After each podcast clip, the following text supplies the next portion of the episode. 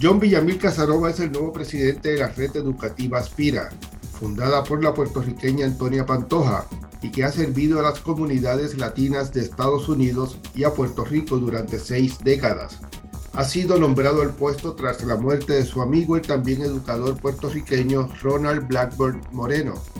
Villamil Casanova conoce Aspira, a la que ya había estado vinculado por dos décadas, incluso como vicepresidente ejecutivo. En esta edición del podcast desde Washington, Villamil Casanova habla de su organización y su agenda próxima, que incluye velar por la comunidad inmigrante latinoamericana en Estados Unidos y apoyar a los estudiantes de Puerto Rico. Bienvenido a Villamil, eh, bienvenido al podcast desde Washington. Eh, vamos a comenzar por, el principio, ¿verdad? Eh, ¿qué, ¿qué, es la red Aspira? Explíquele al público qué es lo que hace su organización. Pues José, primeramente gracias por la oportunidad y, un placer conectar contigo de nuevo, tantos años. Eh, acá en, la, en Washington, como sabes, tuve eh, veintitantos años con Aspira y luego pues pasé un tiempo eh, haciendo otras funciones, especialmente en Puerto Rico y en otras partes de la nación. Aspira, José, es una de las organizaciones de mayor antigüedad en términos de su función en la organizaciones, eh, de las organizaciones hispanas de la nación. Fue creada en el 1961 por Antonia Pantoja y otros educadores puertorriqueños, eh, asistiendo o atendiendo las necesidades en aquel momento en la ciudad de Nueva York con los migrantes puertorriqueños, las situaciones que ocurrían, el descrimen, eh, la problemática, la lucha de las gangas, el problema de falta de recursos para que nuestros estudiantes y los hijos de los migrantes y los hijos que habían nacido ya acá en, la Gran Manzana tuviesen las oportunidades eh, para, para estudiar y para sacarlos de toda aquella vorágine que existía y existe todavía dentro de nuestras ciudades eh, con referencia a la violencia, violencia doméstica, violencia de ganga, delincuencia, todo ese tipo de situación.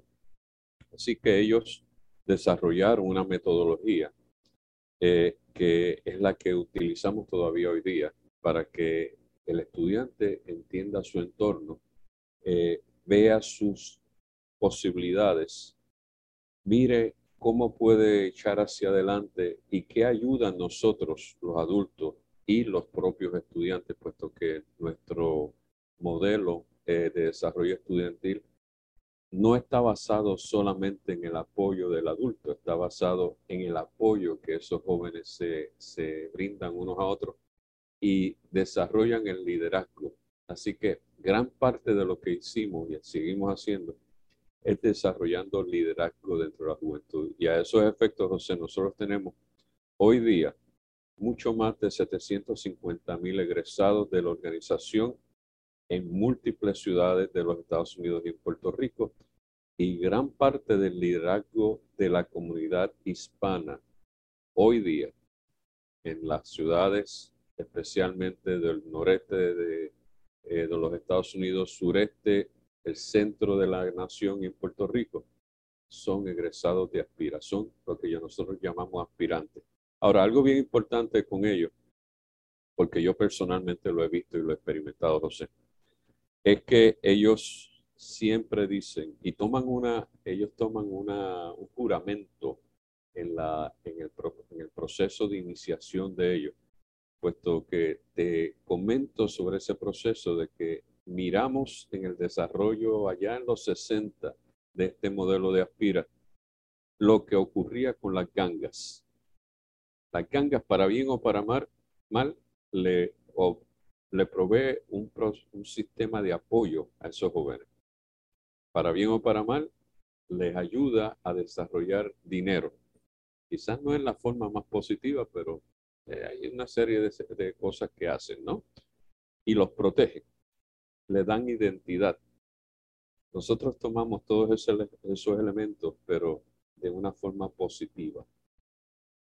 Y hay un proceso por la cual ellos se identifican, ellos se protegen, ellos se ayudan, ellos comienzan a desarrollar sus propios clubes, ellos desarrollan sus iniciativas comunitarias pero llevan a cabo una iniciación.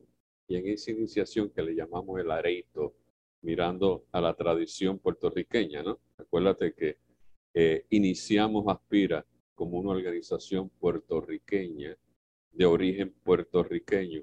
Hoy día Aspira es una organización, sí, de origen puertorriqueño, pero latinoamericana en el mejor sentido de la palabra. Apoyamos a todos. Volviendo atrás a este asunto de la de, eh, de, esa iniciación y de ese compromiso que hacen esa promesa, ellos tienen que una vez ellos saben que los ayudamos a desarrollarse, alcanzan su desarrollo en términos educativos, económicos, etcétera, tienen que lanzar, poner su mano y su brazo y levantar a otro. Y José, yo he visto adultos de más de 50 años, egresados de Aspira, señalándole a otro compañero, tú faltaste esta promesa, tienes que venir aquí y ayudar. Y estos son las personas que lo he visto, por ejemplo, en estados como Delaware, como Massachusetts, como Carolina del Norte y otros tantos, en donde son los aspirantes, y no los llamamos ex aspirantes.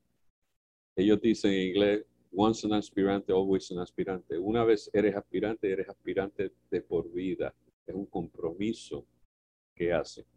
Y ellos son los que desarrollan las organizaciones de base comunitaria, ya sean Aspira u otra, o se envuelven en política, porque lo que tenemos también un proceso de que ellos se envuelvan en política desde el punto de vista del desarrollo de las políticas que son necesarias para mover nuestras comunidades. Y ellos se envuelven en todo esto. Así que ese, ¿Cómo, ¿cómo, se integra, Villami? ¿Cómo se integra un joven eh, estudiante a Aspira? ¿qué, ¿qué, tiene que hacer o cómo Aspira llega a ello y, y, y, y qué hacen ellos eh, durante, si están en la escuela, por ejemplo? Eh, que, ¿Cuál es la función de Aspira eh, extracurricular, por ejemplo? Pues mira, hay diferentes, eh, diferentes maneras, José. Una, tenemos los clubes de Aspira en muchas ciudades, múltiples clubes a los cuales ellos pertenecen. Tienen la opción de pertenecer a esto. Segundo, tenemos operando y operamos escuelas, múltiples escuelas ahora, charters, alternativas, Renaissance Schools, diferentes, diferentes tipos de escuelas o diferentes tipos de arreglos contractuales, por así decirlo, con las ciudades o con los estados, en las cuales dentro de la escuela se inculcan todos estos valores. Y tercero, hoy día, pues a través de, eh, de nuestra página web, en donde tenemos toda una cantidad de recursos y de sistemas, los cuales ellos pueden tomarlos y pueden utilizarlos. Y a esos efectos, José, se utilizan en toda la nación, son totalmente bilingües, pero también se están utilizando en África, se están utilizando en múltiples países en Latinoamérica y en España. Así que eh, el impacto nuestro ahora va más allá de los estados y las ciudades de donde estamos, pero es un envolvimiento a nivel comunitario, a nivel de escuela o a nivel eh, en línea. ¿Y, cómo, cómo, ha evolucionado? ¿En, ¿En, qué medida ha cambiado la, la, forma de llegar a esa gente, a esos jóvenes, en comparación con como usted hablaba cuando lo fundó eh, la Antonia? Pues básicamente yo te diría que el cambio fundamental es que como parte de nuestro currículo, eh, desarrollamos, ayudamos a ese joven a desarrollar la autoestima. Parte del desarrollo de la autoestima es saber de dónde tú viniste. Tú eres puertorriqueño, eres venezolano, eres cubano, eres dominicano, etc. Tienes que conocer tu historia y tienes que estar orgulloso de esa historia. ¿Por qué? Porque este joven o, que está en esta, en este, llega a los Estados Unidos, pues definitivamente quiere integrarse a, a, a toda esta sociedad. Y en ese proceso de integración, a veces piensa que tengo que dejar lo que yo era. Y cuando se enfrentan a la situación de que quiero ser o integrarme al mainstream, me rechazan. Y al rechazarme, entonces tengo un conflicto y un problema realmente social o psicológico individualmente. Por eso tengo que fortalecerte desde el punto de vista, mira, tú eres puertorriqueño, esta es tu historia, tú eres cubano, esta es tu historia, tú eres dominicano, tú eres chileno, esta es tu historia. tienes que estar orgulloso de donde tú viniste. Eso es sumamente importante. Así que en esa medida, obviamente, tuvimos que cambiar. Tuvimos que entender de que somos una organización de base y de origen puertorriqueño, pero servimos a todos latinoamericanos y no solamente a los latinoamericanos, José. Servimos, por ejemplo, a los haitianos. Servimos a todos aquellos jóvenes en situaciones de desventaja. Así que tenemos una, una, mezcla de posiblemente llamémoslo las minorías en los Estados Unidos, en Puerto Rico, pues obviamente trabajamos con los puertorriqueños y muchos de los miembros de la comunidad dominicana. Así que ese, ese ha sido pues, en parte eh, este, este proceso. El otro es que siguiendo el sueño de doña Antonia Pantoja, eh, doña Tony era una mujer que yo creo que hay que estudiarla eh, bien profundamente, especialmente en nuestras escuelas.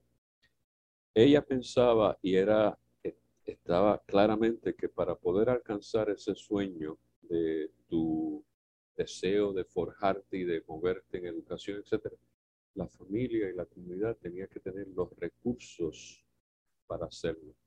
Así que el desarrollo financiero de la familia y el desarrollo financiero de la comunidad tiene que ir a la par con ese desarrollo educativo, puesto que la mayor inversión social que podemos hacer nosotros, usando redundancia, en nuestra sociedad, para mover nuestro desarrollo económico, social, cultural, etcétera, es en la educación de nuestros jóvenes.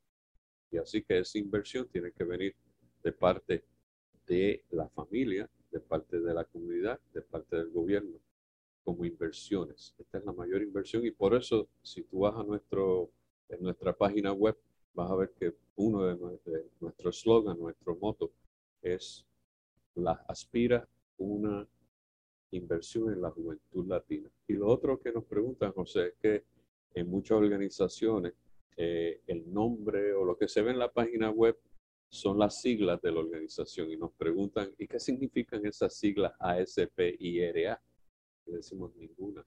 Sencillamente es el verbo aspirar. Y hay veces que se nos olvida o nos dificultan que aspiremos. Y hay que aspirar.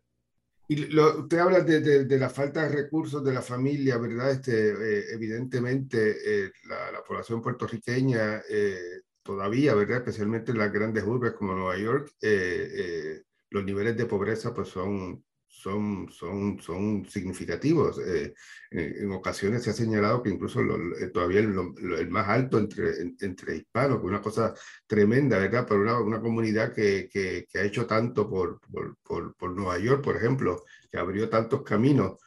además de la falta de, de recursos, ¿qué, ¿cuáles son los otros obstáculos que identifican en términos de, de, de la educación? Para la comunidad latina en general y puertorriqueña en particular. O sea, mira, uno de los problemas, volviendo atrás a la cuestión de inversiones y de presupuesto, es que en muchos estados, en muchas comunidades, el presupuesto educativo de la ciudad o del condado depende de la base de, de los taxes locales. Y no hay, y hay una disparidad en términos de esos recursos entre, en un estado en cuanto a los diferentes condados. Y en el estado de New Jersey se llevó a cabo un proceso muy interesante hace unos años atrás, indicando de que el estado, el gobierno estatal, tenía que parear o mejorar la condición económica de esos condados que tenían una baja o una cantidad baja de ingresos por concepto de Estado porque no había tantos negocios o industrias en eso. Pero lo que se refleja una disparidad en cuanto a que si tú vas a un condado rico o a un condado pobre, la educación entonces es diferente. Así que eso es uno de los grandes problemas que tenemos. Tenemos una disparidad y tenemos que buscar la, que se ecualice, haya una igualdad en términos de la inversión de la cantidad de recursos financieros y económicos financieros que van a cada uno de estos distritos escolares. Así que ese es uno de los grandes problemas. Y eso pues ha sido una lucha que Aspira ha estado dando por años. Lo otro es que tengamos la oportunidad de enseñar de una forma bilingüe. Y eso ha sido una de las cosas y de los logros mayores de Aspira, eh, especialmente y se inició esto en los años 70 con la Aspira Consent Decree, que la razón por la cual se, se, se, educa de manera bilingüe en los Estados Unidos fue por Aspira. Nosotros fuimos los que forzamos legalmente al distrito escolar más grande de la nación a que tenía que tener programas bilingües. Y eso lo hemos hecho en otros estados y en otras comunidades. Así que hay que, eh, ese, ese, recurso, ese problema o esa, ese, ese issue de que si la familia no tiene dinero, también está, hay un problema a nivel de los recursos que pone el Estado en esas escuelas que están en distritos pobres o que ellos, eh, el Board of Education de esa comunidad puede destinar más recursos a una, a una comunidad de mayor afluencia económica dentro de su condado versus otro. Así que hay que, hay que estar pendiente de esto. Y en muchos casos hemos hecho análisis de los presupuestos que se asignan a cada escuela con referencia a la comunidad donde se encuentra. Y hemos, y hemos llevado a corte esta, estos distritos escolares. Así que eso sigue siendo otra de, la, de los graves conflictos, es de el recurso que se asigna a las escuelas donde están nuestros estudiantes. Usted acaba de, llegar al, al, puesto, yo creo que, que me hable eh, un poco de, de, su agenda, pero eh, evidentemente llega en un momento eh, debido a la muerte de Ronald Blackburn Moreno, que fue un activista reconocido en, en, esta comunidad boricua aquí en Washington, D.C., y, y, pero usted había estado aquí antes, o sea, usted, no es nuevo en Aspira. Eh, es interesante porque usted eh, tuvo 15 años, si no me equivoco, ¿no? Antes como, como vicepresidente ejecutivo. 20 años. 20 años. El, el, ¿qué, qué, qué, representó este cambio y obviamente la, la, la, la pérdida de, de Ronald Blackburn? Pues José, la pérdida de Ron, que yo lo conozco o conocía, perdóname, hay veces que uno todavía no se acostumbra a cambiar el término del verbo por situaciones que conocemos, ¿no? Por más de 35 años, Ronald y yo laboramos desde Puerto Rico con Ana Geméndez y de ahí en adelante seguimos laborando en los Estados Unidos y un buen día estando yo en, eh, de decano en Miami Dade College, eh, en Florida, en Miami obviamente, me llamó para que eh, trabajase con él y, y, colaborásemos en el desarrollo de la organización. Así que, que fue un cambio eh, bien importante en mi vida. Y de ahí en adelante colaboré con Ronald en desarrollo de la organización. Cuando él y yo llegamos a la organización teníamos un presupuesto combinado más o menos de 10 millones. Al día de hoy Aspira está sobre los 250 millones de dólares en presupuesto y con una cantidad sustancial de varios, eh, excedemos los, los 2.000 empleados. En la, así que, que fue eh, un cambio durante este proceso de los 20 años. Ahora tenemos unos retos grandísimos. No que antes no los tuviésemos. Tenemos unos retos mayores y unas presiones mayores que están dadas en base a todo el ambiente político, a la polarización de, de, de la nación en términos de filosofía política y otros, ¿no? Y así que hay unos retos mayores. Tenemos, por otra parte, en esta coyuntura histórica, que la nación demográficamente está cambiando de una forma dramática. Nosotros tenemos ciudades ahora mismo que están creciendo en un 200% en la cantidad de hispanos que están en esas ciudades especialmente en Carolina del Norte, Carolina del Sur, en Kentucky, por ejemplo. Están creciendo de una forma bárbara. ¿Qué apoyo tienen esos estudiantes? ¿Qué apoyo tienen esas familias? Y, y por el hecho de que volvemos atrás a lo que sucedió con doña Antonia Pantoja en los años 60. Eran comunidades jóvenes, jóvenes en el sentido nuevas, que no había apoyo, no había estructura comunitaria en Nueva York en los años 60 hoy día, siglo XXI, 2022, eso está repitiéndose en múltiples ciudades y en múltiples estados en toda la nación. Comunidades de inmigrantes nuevos, con poca experiencia o ninguna experiencia en cuanto a la política local, en cuanto a la finanza, en cuanto a cómo educo a mis niños, cómo logro ese sueño americano que ellos vinieron a buscar. Y ellos vinieron para que sus hijos o hijas tuviesen una mejor oportunidad que la que ellos tuvieron. Eso es el propósito. Nadie viene, nadie deja su patria por, por gusto. Eso duele, José. Y tú y yo lo sabemos, somos migrantes. Eso duele.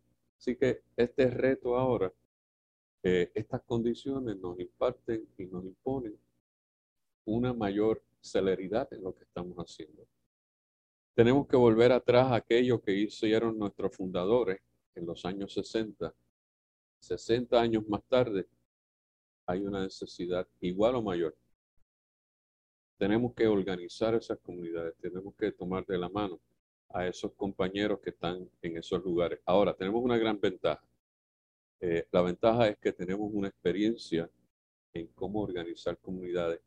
Tenemos mucha gente, mucha gente, te digo, aspirantes y otros que tienen ya la, la experiencia en haber hecho eso antes o haber sido eh, desarrollados en cómo hacer eso. Así que, José, esa es la, yo creo que ese es el reto ahora, darle, darle apoyo a esas nuevas comunidades que están emergiendo y que no tienen apoyo y están siendo discriminadas y o no tienen las mejores condiciones en estos momentos y hay que, y hay que hacer algo bien drástico en estos momentos. Usted también tiene interés, me hablaba del tema de, de, la normalización de la vida de, de, de las personas indocumentadas, eh, que se refleja tremendamente en las escuelas. Eh, la inseguridad de, los estudiantes. Yo recuerdo la época de, no, no, hace mucho, cinco, seis, siete años, cuando, cuando, eh, cuando se hablaba de, de, estas redadas buscando a, a, los inmigrantes en, en las casas los temores que, que habían en las escuelas públicas, este, por ejemplo, del, del norte de Virginia, donde yo vivo, eh, de los estudiantes con miedo, ¿verdad? A, que se iban a la escuela y no sabían después si, si se iban a reencontrar con sus papás. ¿Cómo, cómo, cómo interviene eh, Pira en, en, ese debate?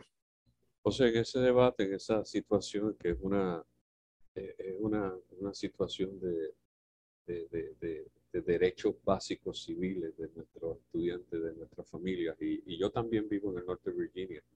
Y yo eh, vi lo que pasó en Manassas, por ejemplo. Si tú recuerdas esa situación de hace múltiples años, donde vimos redadas dentro de las escuelas. Eso no debe ocurrir, pero ahí tenemos a los Dreamers. Esos estudiantes que vinieron con sus padres pequeñitos, bebés, uno, dos años, cinco años, llegaron a este país, no conocen otra condición, no conocen otro país, no conocen otra situación cultural. Y entonces le estamos diciendo, te tienes que ir. Aquí no te queremos. No, puede, no tienes futuro. Es un problema social, pero también psicológico. O sea, tú ser estudiante, ¿para qué me voy a graduar de escuela superior? ¿De qué vale si no puedo estudiar? No puedo trabajar eso duele. Eso es una tragedia humana. Así que nosotros tenemos que, buscar la manera de que esos estudiantes tengan un futuro, que esos estudiantes tengan una oportunidad para estudiar a nivel postsecundario. No estoy diciendo, eh, en inglés se habla de higher education y postsecondary education. Educación postsecundaria envuelve también la parte técnica, vocacional, pero también la parte universitaria. Es que tenemos que darle buscar qué opciones tienen estos estudiantes. Así que actualmente ellos no tienen derecho a becas federales. Hay algunas becas que pueden obtener privadas, pero son muy pocas. En muchos casos hay estados que les indican que van a, a tener que pagar matrícula como estudiantes extranjeros. Eso es como tres veces el costo de la matrícula a un estudiante nacional o local. Así que es imposible es imposible que estudie. Tenemos que buscar alternativas, tenemos que buscar dónde moverlo. Mira, eh, esto es una idea que no es mía, eh, pero eh, yo creo que hace sentido. Puerto Rico es la, es la jurisdicción dentro de la nación donde más económico es la educación postsecundaria. Y es una educación postsecundaria de calidad, pero es acreditada como cualquier otra universidad en los Estados Unidos. Bueno, ¿y qué tal, qué tal si traemos a esos estudiantes a estudiar, ya sea presencialmente o en línea, en instituciones en Puerto Rico? Y logramos que ellos se desarrollen y desarrollen todo su potencial y que estudien. Y al mismo tiempo seguimos trabajando para que se le normalice la situación migratoria, que tengan la visa o que puedan alcanzar la ciudadanía. Pero mientras tanto trabajamos con la educación de ellos. Porque estamos hablando, José, de aproximadamente 1.5 millones de jóvenes que están en esa situación hoy día. Es una cantidad de seres humanos enorme y 700 mil o más de ellos ya tienen el permiso de DACA. Pero por otra parte, mira, hay, hay una oportunidad también para Puerto Rico. El insumo económico que traerían esos estudiantes al estudiar a la isla sería un impacto económico enorme, enorme. ¿Cómo se, ¿Cómo se, hace eso, bien ¿Cómo uno, yo recuerdo al, al, entonces secretario de Estado, David Bernier, eh, promover eh, ese tipo de, de, iniciativa, tratando de traer estudiantes hispanos de Estados Unidos y de otros países, pero incluyendo Estados Unidos a Puerto Rico, ¿cómo uno logra que, que, la, que la Universidad de Puerto Rico, por ejemplo, que es la, la, ¿verdad? La, principal institución y la que, a pesar de los incrementos y a pesar de, de que le han quitado presupuesto tremendamente, sigue siendo la número uno y, sigue siendo una educación comparada con Estados Unidos mucho más eh, eh, módica en el, costo. ¿Cómo uno logra realmente que se inserte la Universidad de Puerto Rico o, que logre crear ese gran programa en el que quizás la misma autoridad educativa de Estados Unidos incentiven que, ese tipo de estudiante que usted menciona, eh, probablemente inmigrante o indocumentado, pueda eh, beneficiarse de una educación universitaria en Puerto Rico. O sea, mira, yo, eh, gracias a Dios por las relaciones que tengo en Puerto Rico, el trabajo que he llevado a cabo durante los pasados años, válgame Dios, eh, yo he estado, yo vengo de la educación superior de Puerto Rico, fui decano de asuntos académicos para los principios de la Ana Geméndez y así por el estilo. Así que conozco a la mayor parte de los de los personajes, jugadores en, todo este propósito. Y ya pues he tenido conversaciones con miembros de la Junta de Síndicos de la UPR y con algunos rectores del sistema. Hay una, hay una apertura, hay una gran oportunidad para hacerlo. Ellos están necesitados de matrícula, no solamente UPR, todas las universidades en el país hay un problema de necesidad en matrícula por las razones demográficas que conocemos. Ya no hay tantos estudiantes de escuela superior saliendo. Muchos de ellos se han ido fuera del país. La tasa de, natalidad está menos del reemplazo. Lo que está ocurriendo hoy día en Puerto Rico con los problemas económicos de las universidades, un problema demográfico fundamentalmente, entre otras cosas. Así que hay que traer estudiantes para llenar esas plazas que están vacías. Yo te diría que hay más de 35 mil pupitres vacíos en Puerto Rico que se está pagando facultad y se está pagando infraestructura que no está siendo utilizada. Pero digo yo, tiene que haber un, eh, eh, más allá del interés de Puerto Rico, tiene que haber una iniciativa a nivel eh, o estatal de, en ciertos estados para, para que esto se concrete.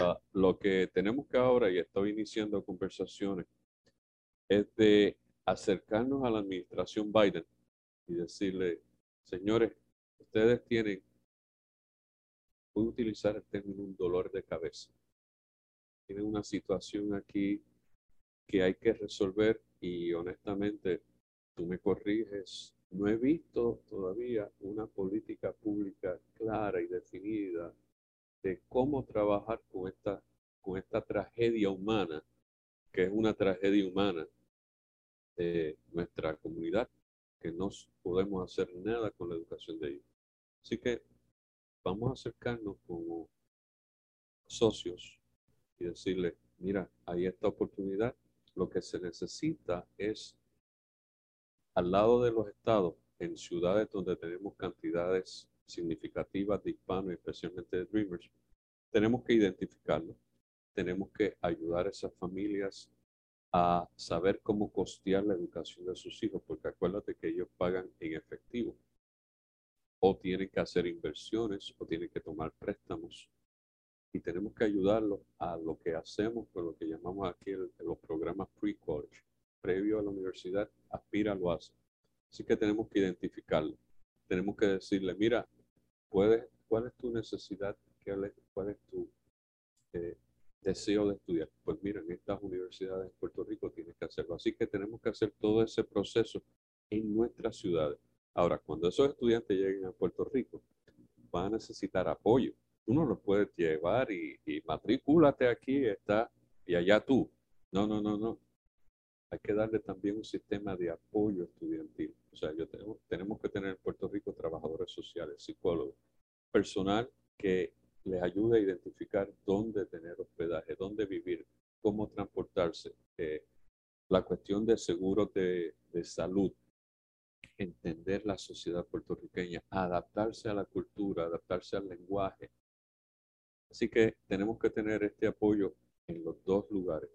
Y a eso pues creemos que si el gobierno federal ayuda no solamente o provee Aspira y otras organizaciones, no estoy hablando de que esto, Aspira no lo puede hacer solo, la nación es muy grande, pero comenzamos con una iniciativa de que las comunidades de base comunitaria en apoyo a las escuelas y a los consejeros dentro de las escuelas podamos comenzar a que las familias entiendan que aquí hay una alternativa. Y esta alternativa es más económica que estudiar en la universidad A, B, C o Z de otros estados, porque lo que pagas por un año académico en una universidad estatal, que es la más económica, en los Estados Unidos, tú y yo sabemos que con ese dinero pagas toda la carrera en Puerto Rico. Y, lo mismo lo mismo debería aplicar a Latinoamérica, el esfuerzo aquel que yo vi de, de, de, esa época de Bernier en el Departamento de Estado eh, e iba dirigido también a... y, y, tenía una gran base en Latinoamérica, en llegar a países latinoamericanos para lo mismo, para decirles, miren, aquí tienen una educación universitaria eh, eh, de calidad y, y, a un precio módico y que a la misma vez les le introduce un poco, ¿verdad?, en la en la, en, en la, en la acreditación eh, estadounidense. Definitivo, y aquel programa, tú recuerdas, porque yo hablé con David y con otros que estuvieron en el proceso, se llamaba Campus Puerto Rico.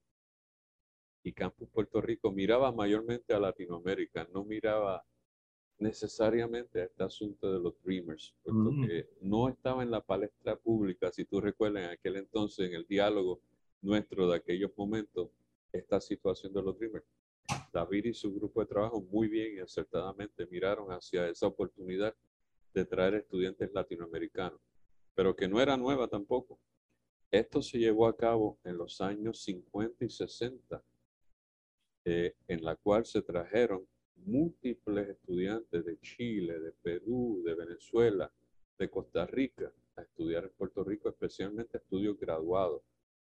Y hoy día también, eh, y mucha poca gente lo sabe, Universidad de Puerto Rico, recinto de Río Piedra, gran parte del estudiantado de los programas graduados vienen de, Latinoamérica, porque se identifica la calidad, una, dos, el idioma, tres, es una educación y un título norteamericano. Así que ciertamente ese, ese, ese componente, mira, hay una gran oportunidad también que tenemos que promocionarnos como destino destino educativo de calidad. Ahora que hablamos de, la educación en Estados Unidos, eh, no quiero dejar pasar, ¿verdad?, de que eh, hemos visto toda esta polarización en, Estados Unidos que se ha llevado lamentablemente también al, tema educativo. Lo hemos visto ahora con la pandemia y toda esta batalla eh, conservadora con respecto al uso de mascarilla, la vacunación, pero ha entrado también a, a presionar en gran medida a los maestros con, con temas eh, un poco hasta irracionales como el, el lo que ellos llaman eh, la, el critical race theory, como si eso fuera una clase que se enseña en la escuela y los maestros aclaran todo el tiempo, yo no sé de qué me hablan, yo no, aquí no hay una clase o yo no tengo un, un, un una parte de, de, mi curso en el que estoy hablando de, de, eso que ellos llaman critical race theory, pero ahora vemos también en Florida legislación que busca desalentar la discusión sobre la identidad de género, el sexo, eh, que, camina hacia atrás Estados Unidos con respecto al pensamiento crítico. Entonces, el problema, el problema es que cuando la política y las filosofías políticas entran en, eh, intervienen en la filosofía educativa, tenemos un gran problema. Y eso es parte, como bien tú has indicado, del proceso de polarización política que está ocurriendo en la nación. Tenemos una nación dividida. Y tenemos situaciones donde cuando tenemos un cambio en administración, ya sea a nivel de condado, porque muchas de estas cosas sí están ocurriendo en ciertos estados como Florida y otros.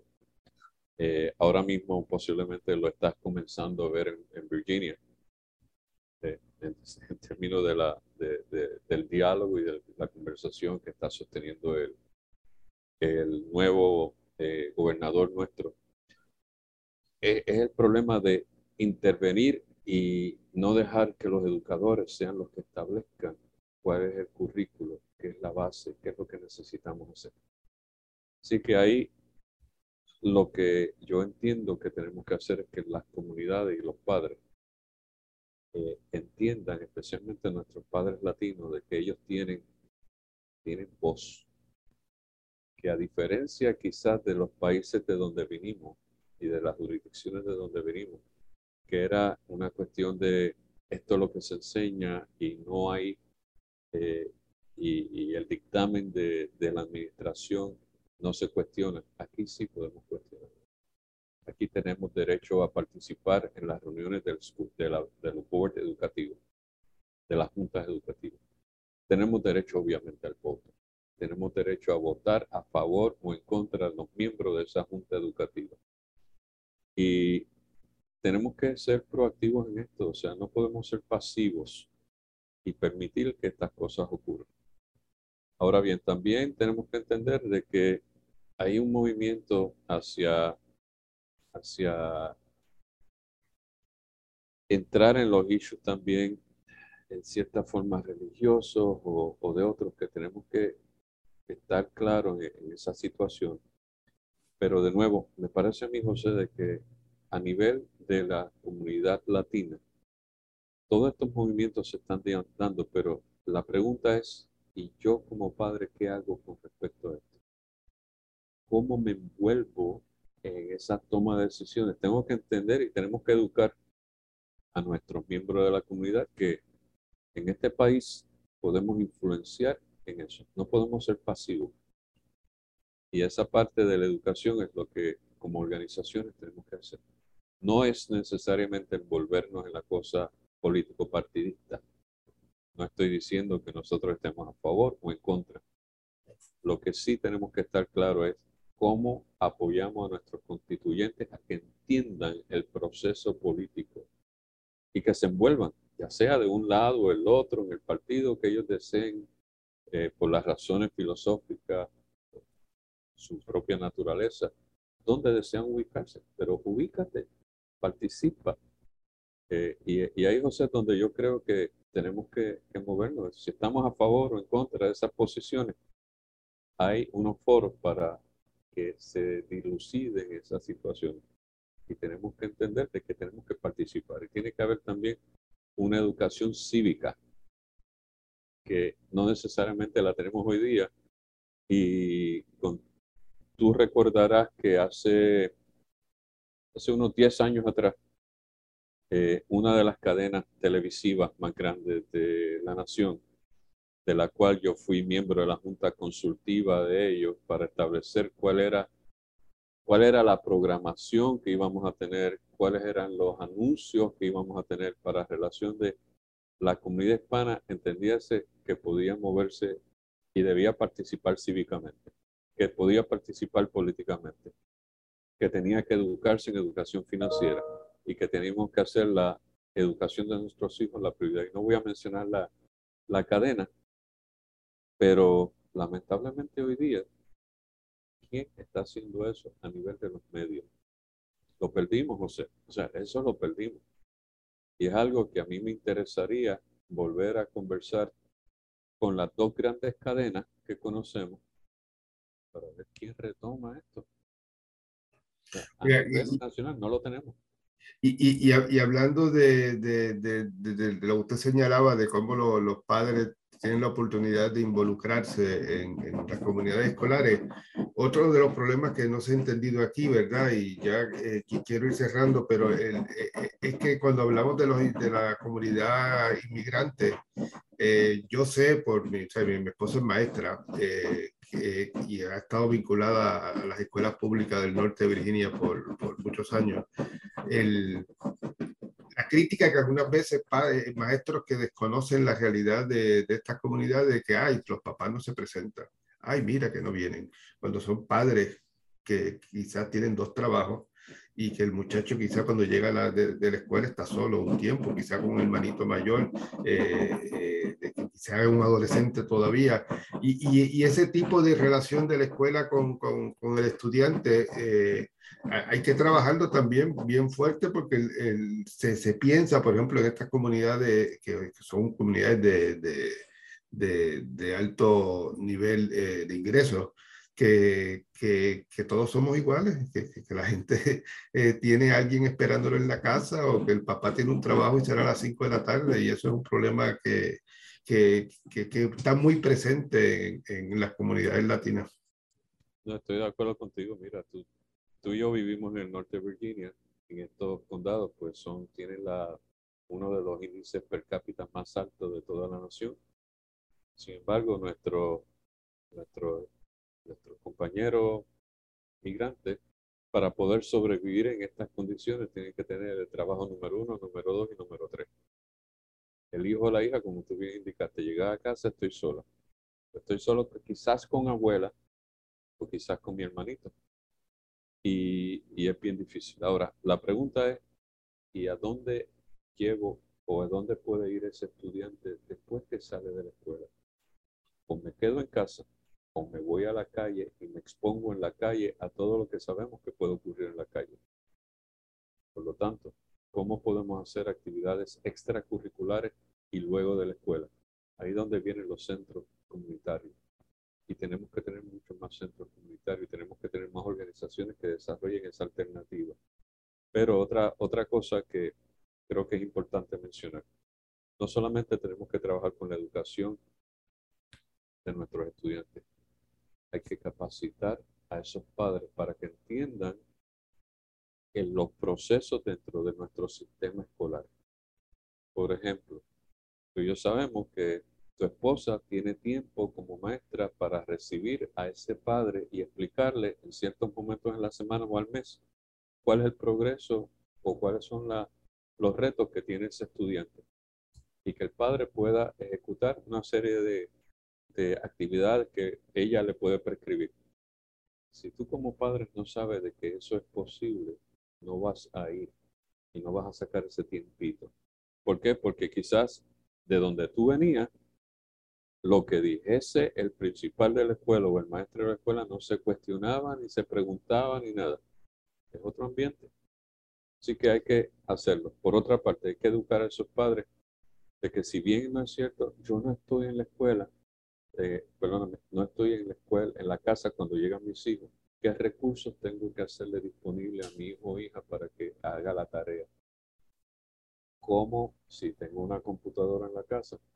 cómo protejo esa computadora en la casa para que mi hijo o mi hija no esté, en vez de haciendo la tarea, haciendo otras cosas que no deben la computadora.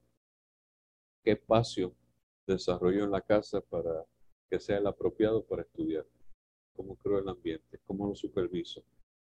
¿Dónde yo puedo buscar recursos? Mira, yo no sé álgebra o geometría no sé de ciencia, no sé de literatura. ¿Dónde están esos recursos? ¿Cómo busco en la web? ¿Y cómo busco que ese gran ecualizador que puede ser la Internet para la educación de mi hijo y mi hija, que tenga los recursos mundiales mejores educativos. Yo lo puedo tener en casa. ¿Cómo lo uso? Yo no tengo que, quizás yo no sé mucho, pero si sé dónde buscar y le puedo señalar a dónde ir y le enseño a aprender. Yo creo que eso es lo más importante. Hay que enseñar a aprender para que nuestros estudiantes van a tener que aprender muchas veces solo, pero tienes que aprender a aprender. Y eso muchas veces nos enseña. Villamil, para terminar, eh, una persona, eh, padre, eh, estudiante que, quiere comunicarse con, la red Aspira, ¿cómo, ¿cómo llega a ustedes? Pues comencemos por visitar, si posible, nuestra página web aspira.org. Empecemos por ahí. Segundo, si existe, si está en uno de los estados que nosotros tenemos operaciones, que se comunica directamente con la organización nuestra en esa, en esa comunidad. Así que esa es la, probablemente la mejor manera, pero que inicie su búsqueda en aspira.org y de ahí pues entonces partimos. Y todos los recursos que nosotros tenemos son gratuitos, están los currículos, están todos los procesos de apoyo, cómo buscar becas, cómo estudiar, todo ese tipo de cosas está. Y cómo ayuda, eh, hasta educación financiera, cómo invierto, cómo, cómo busco préstamos estudiantiles, todo eso está disponible cómo busco becas. Está todo disponible en la página web. Bueno, John Villamil, presidente de Aspira, muchísimas gracias por su participación en el podcast desde Washington. A ustedes, amigos, sigan en sintonía con los podcasts del Nuevo Día, que los pueden encontrar en todas las plataformas que utilizan para, para escuchar eh, música y buscar sus programas favoritos. Gracias, Villamil, gracias por participar en, en este podcast. Muchas gracias, José, y a tu atención. Hasta luego.